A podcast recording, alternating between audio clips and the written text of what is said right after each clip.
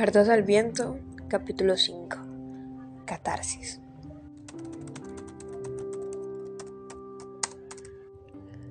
El gran Fernand Brudel decía que solo vivimos el instante.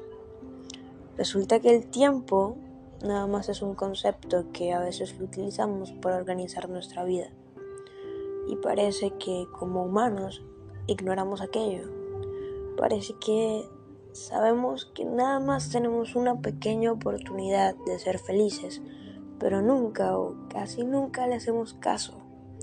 Somos tan incomprensibles que pasamos nuestra existencia deseando tener una vida eterna, pero ni siquiera aprovechamos aquella que ya tiene un final. Un poco paradójico todo ese asunto. No sabemos vivir la vida, no sabemos sentirla no nos dejamos llenar de humanidad. A veces yo suelo ser un cuerpo inerte y otras veces me encuentro en tanto movimiento que no entiendo por qué no me llevo a desarmar. Pero esa es la vida y de eso se trata, de ser y no ser, de amar y desamor, de felicidad y de dolor, de vivir y morir, de hablar y callar de que hay y a veces no hay, de que está el bien y que está el mal, de que todo tiene sus pros y todo tiene sus contras.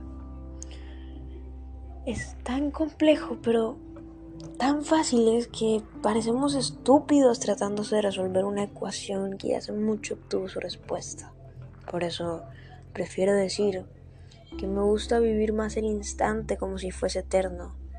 Me gusta decir que me encanta llenar cada parte de mi cuerpo de energía hasta que al universo le dé miedo que yo pueda ser el próximo Big Bang.